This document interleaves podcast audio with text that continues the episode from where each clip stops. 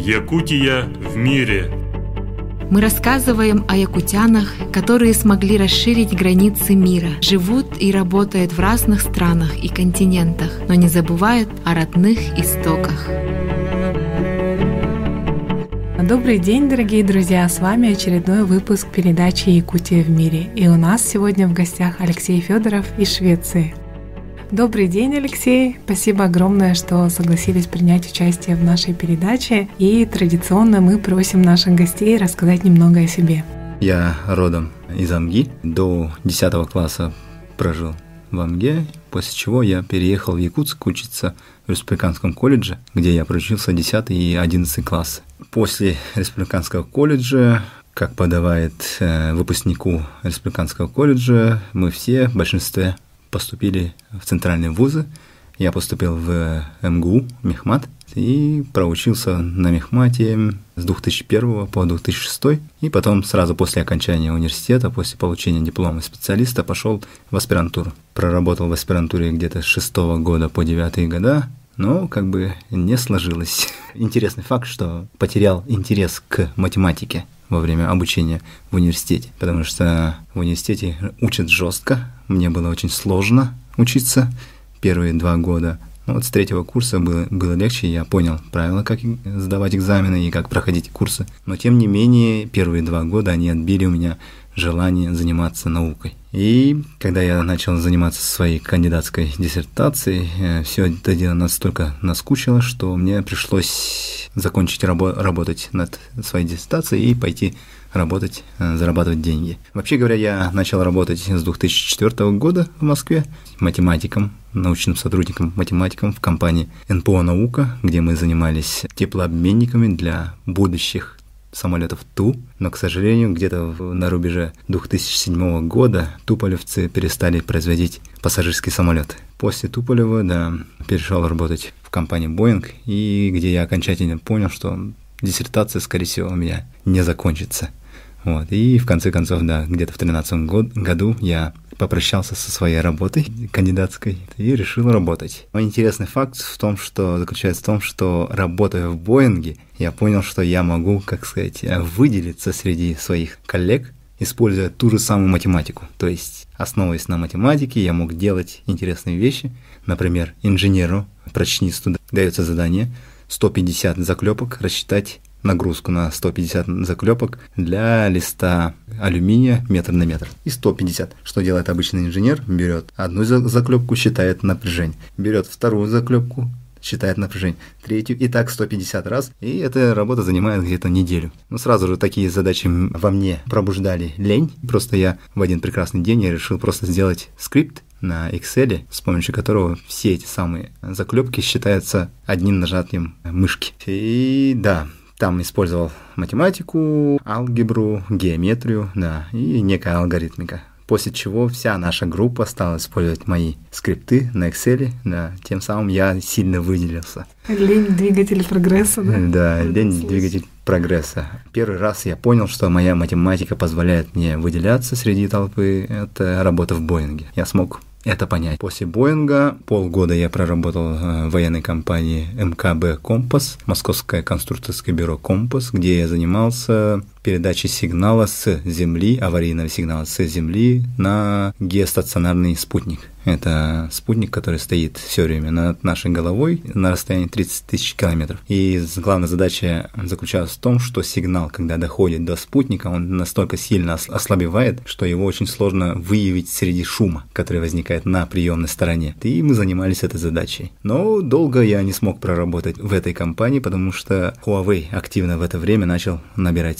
своих сотрудников, и ко мне подошел Headhunter Huawei, сделал предложение, от которого мне сложно было отказаться. Поэтому я перешел э, работать в Huawei. Я отработал в Huawei три года, где я окончательно убедился, что математика не просто позволяет мне выделиться среди э, своих коллег, но и, оказывается, я люблю математику. То есть опыт работы, наоборот, вернул, как сказать, тягу к математике. Университет отнял эту тягу, работа вернула. В Huawei я понял, что вся та математика, которую давали на мехмате, она действительно используется в реальной жизни. в реальных задачах. И даже в простой инженерии можно найти место, куда можно внедрить. И, к счастью моему, мне попался очень хороший мой менеджер, Лев Арапапорт, известный ученый, по всему миру. Он занимается, в основном его как бы специализация в GPS-трекинге, э, локализации. И вот он объяснил мне, вся та самая страшная математика, которая была в университете, она, оказывается, никакая не страшная, а легкая и удобная для использования. И так и оказалось. Для каждой задачи мы нах- нах- начали находить подходы, и таким образом математика начала становиться дружелюбнее. В Huawei, да, я достиг всех вершин, которые можно достичь без а, докторского звания, и, естественно, мои амбиции, так сказать, всегда двигали мною. Как и в Боинге, я попросил Huawei меня повысить и повысить, соответственно, зарплату. На что Huawei сказал, у тебя же есть группа, которой ты э, заведуешь. Я сказал, типа, я хочу, чтобы это было формально. На, на этом месте мы с нашим директором э, Huawei разошлись. Он сказал, э, чтобы управлять группой кандидатов и докторов, ты сам должен быть кандидатом либо доктором.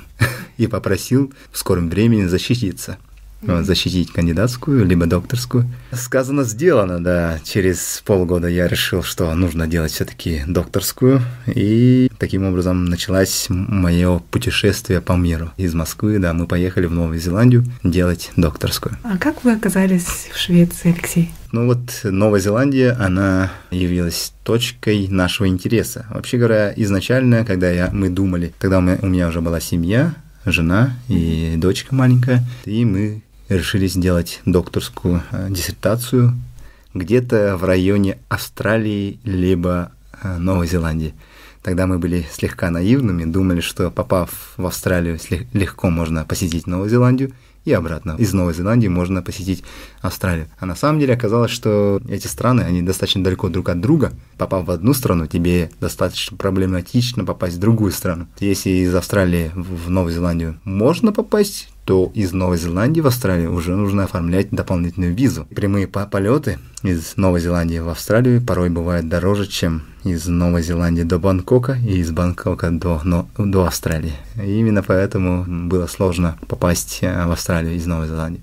Но все, так сказать, э, весь journey, PhD journey, да, докторское, так сказать, путешествие в Новой Зеландии, оно было достаточно успешным. Я был очень успешным э, студентом у своего научного руководителя, и все пошло, прошло очень гладко. Я прошел весь этот путь, и мне очень понравился опыт э, жизни и работы в Новой Зеландии. Но оказалось в конце, когда я получил свое докторское звание, я начал искать места, где можно работать в Новой Зеландии. Вот оказалось, что Новая Зеландия маленькая страна, и более того, это фермерская страна. То есть у них принцип такой – они сами исследования мало делают, но при этом как бы очень радостно используют все наработки, которые уже сделаны. Поэтому для такого человека, как я, который исследует передние рубежи беспроводной связи, не нашлось, так сказать, места, рабочего места в Новой Зеландии. Именно поэтому мы решили взглянуть на мир. И, к счастью, оказалось в университете Лунда, который является лидерами в теории беспроводных сетей, вот где-то топ-5, наверное, по опыту, по званиям и по citations. Они являются топ-5,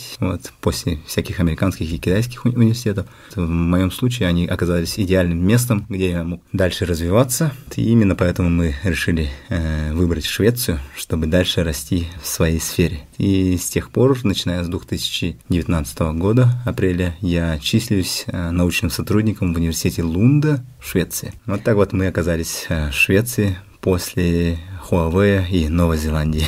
Ага.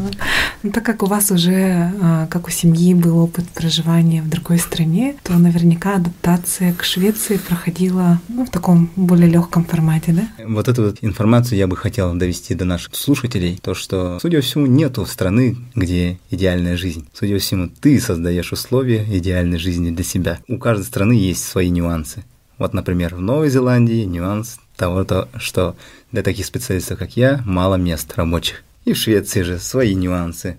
Так как у нас есть опыт переезда в Новую Зеландию, в Швеции должно было бы быть легче, но оказалось на самом деле сложнее. Если в Новой Зеландии все всегда помогали нам в любых проблемах, то в Швеции все отсылали на систему. То есть э, в Швеции есть такая система, называется шведская Social Security System, как-то так называется, где ты должен зарегистрироваться как элемент этой системы, и тебе выдается номер, и когда тебе выдается этот номер, тебя организовывают шведский ID, что означает, что тебя можно идентифицировать в Швеции это не означает, что вид на жительство, это, это просто означает, что ты есть в системе, и тебя можно идентифицировать как человека в системе. И нужно получить этот самый номер. И пока ты не получил этот номер, ты являешься внешним, так сказать, элементом этой системы. И в течение двух месяцев мы ждали этот самый номер, персональный номер называется, без которого тебе не выдается банковский аккаунт. Если нет банковского аккаунта, соответственно, организация, в которой ты работаешь, не может тебе начислять зарплату.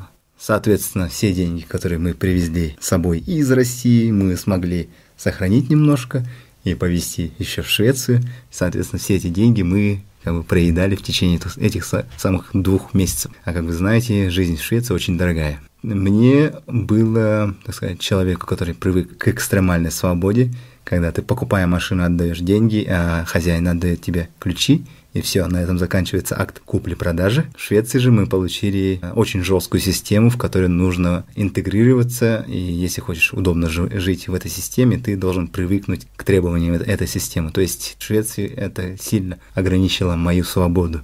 Это очень сильно, как сказать, а, мешало мне, моему комфорту. Именно поэтому я считаю, что адаптация в Швеции происходила для меня и для моей семьи, семьи очень болезненно. Угу. Тогда как адаптация в Новой Зеландии была намного легче. Это очень интересный момент, потому что обычно, когда люди думают о других странах, то им обычно видится только положительная сторона, да, а тут есть как бы такие тоже моменты и бюрократические, и другие какие-то, да, которые, в принципе, либо ограничивают свободу, либо как-то мешают, ну, комфортной жизни, скажем так. Ну да. Хотелось бы услышать чуть подробнее о вашей работе, Алексей. Э, сейчас конкретно я занимаюсь сетями беспроводными сетями 5G. То есть вы знаете, да, есть 3G, 4G, которые у нас сейчас uh-huh. у каждого смартфона, uh-huh. LTE называется или по-другому. Наши дети слушают YouTube, э, зависают в соцсетях. Это есть 4G.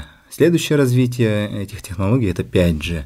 Но 5G как бы оно отличается от 4G э, тем, что если 4G было более сфокусировано на пользователях, на людях, на живых людях, то 5G больше фокус будет на присоединении к сети, к сети вещей, называется mm-hmm. так называемый интернет вещей. То есть каждая вещица будет присоединена к сети, и вот э, индустриальные компании именно нацелены зарабатывать свои деньги на присоединении этих вещей к сетям. То есть отличие 5G от 4G в плане бизнеса э, заключается именно в этом. То есть 4G про людей, 5G про вещи. А как бы в плане технологий 5G будет э, намного лучше, лучше скорость, меньше задержка, больше покрытия, вот и так далее. Но мой интерес лежит в так называемой меньшей задержке. То есть, опять же, позволит очень маленькую задержку от э, ответа сети. Простыми словами, это пинг. Когда вы пингуете какой-то сайт, у вас есть пинг какого-то сайта. 76 миллисекунд,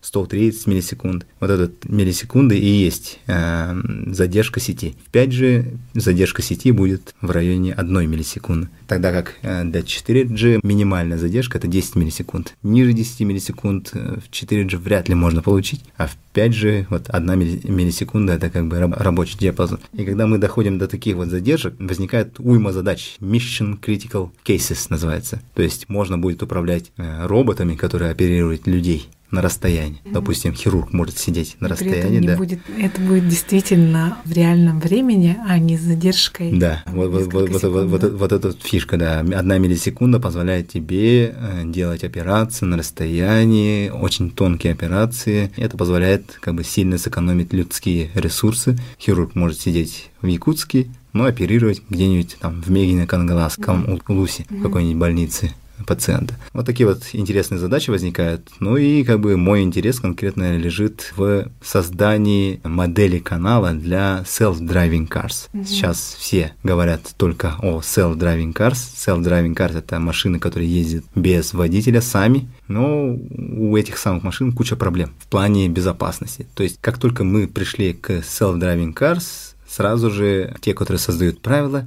они настолько сильно усложнили требования по безопасности, что любой self-driving cars не может пройти эти требования. И наше предложение – это внедрить технологию коммуникации между машинами, чтобы машины могли между собой обмениваться данными. Таким образом, две машины могут, кооперируясь, могут увидеть больше, чем одна машина. Вот именно в этом смысл всей самой коммуникации между машинами. Но, к сожалению, финальный протокол еще не утвержден, и мы изучаем каналы. То есть канал, что такое канал? Радиоканал. То есть ты отправляешь сигнал из одной точки в, другой, в другую точку, и из-за того, что там расстояние, какая-то среда распространения сигнала, сигнал меняется на приемной части. Насколько изменился а, сигнал, это и есть воздействие канала на сигнал. То есть мы изучаем, как сильно изменяются сигналы при прохождении канала в коммуникациях для машин. То есть мы измеряем каналы, мы пытаемся строить модели для этих каналов. Вот, как только модели построены для этих э, машин, для этих каналов, можно уже работать над дизайном протокола связи для машин. Угу. Вот, то есть э, канал является неким таким э, почвой для развития протоколов связи. Угу. То есть мы сейчас э, занимаемся подготовкой почвы для дизайна новых э, протоколов связи для self-driving car, cars. По-простому, если сказать, я занимаюсь изучением каналов 5G, но если зайти, так сказать, в топик более детально, то я занимаюсь моделированием каналов для self-driving cars. Все, что вы говорите, очень интересно, Алексей. И в связи с этим вот такой вопрос, а как Якутия может подготовиться к приходу 5G, потому что, ну, рано или поздно эти технологии, они дойдут и до нас, да? Угу. Как вообще это повлияет на жизни обычных людей и, может быть, на деятельность компаний, которые работают на территории Якутии? Да, это очень важный и, с другой стороны, сложный вопрос сложный вопрос в плане того, что в Якутии жизнь и быт сам по себе очень жизнь сложна, потому что как бы, экстремальные температуры, экстремальные холода, экстремальная жара, но при этом еще быт у нас такой сложный. 5G придет, но именно быт сильно, возможно, не изменится. Но вот в плане бизнеса э, стоит отметить э, тот факт, что так же, как и 4G, технологии 5G, они наступ, наступят, и это неизбежность так же, как и Wi-Fi, так же, как и Bluetooth, мы все будем пользоваться 5G, и они будут повсеместно. Вот. Если посмотреть на наши хорошие, э, успешные компании, которые занимаются э, а, хай-теком, например, InDriver или Mytona, то мое объяснение их успеха – это развитие мобильного интернета. То есть мобильный интернет позволил этим компаниям сильно развиться, начиная с 2012 года. Вся моя идея в лекциях, которые я читаю про 5G, друзьям рассказываю про 5G, знакомым рассказываю про 5G, главная идея заключается в том, что если ты знаешь каким будет 5G, то ты можешь заранее немножко подготовиться и предугадать, куда пойдет рынок в будущем, какие бизнес-продукты будут востребованы. Если ты знаешь эти самые бизнес-продукты, ты можешь заранее подготовиться к этим самым бизнес-кейсам и заранее начать строить бизнес, чтобы к приходу реального 5G, то есть, грубо говоря, через год или два 5G уже у нас уже будет. Но этот 5G не будет сильно отличаться от 4G, который у нас есть сейчас. Немножко скорости будет выше, немножко сервисов будет больше, но глобально не будет сильно меняться. А вот через 10 лет этот 5G будет глобально отличаться от 4G, который сейчас. Вот, если понимать, что будет тогда, можно уже начинать готовиться сейчас. Например, мне кажется, виртуальная реальность и дополненная реальность, они будут повсеместно через 10 лет. Ну, это, так сказать, мой романтический взгляд на будущее. И именно поэтому у нас, насколько я понимаю, в Якутии есть много компаний, много мастеров по виртуальным мирам, много дизайнеров хороших виртуальных миров, и вот для них откроется огромная ниша для ведения бизнеса. Ты не должен быть экспертом технологиях 5G, но ты можешь воспользоваться технологиями 5G, чтобы развивать свой бизнес. Ну, вообще ход ваших мыслей мне очень нравится. То есть, в принципе, с приходом 5G а, для наших предпринимателей, вообще для активных людей может возникнуть больше возможностей для самореализации, да, для да. того, чтобы зарабатывать больше денег а, и вообще не зацикливаться только на рынке Якутии или только России, а сразу зарабатывать да. на Абсолютно, абсолютно, аб, абсолютно верно, да. То есть инструментов будет намного больше, и уже как бы рынок сбыта не будет только республика или Россия, угу. но будет весь мир. Есть ли у вас мечта, связанная вот именно с родной республикой? И если да, могли бы вы поделиться? Ты начинаешь любить свою родину, уехав далеко-далеко. Вот это интересный факт. И насчет республики, да, так как я занимаюсь технологиями 5G, мечта — это то, что я, я бы хотел, чтобы наша республика, мой родной край, был лидером в технологиях 5G, был лидером э, в ведении бизнеса в 5G, и первые шаги для достижения этой цели я вижу в тесной коллаборации с местными IT-компаниями, IT-структурами республики.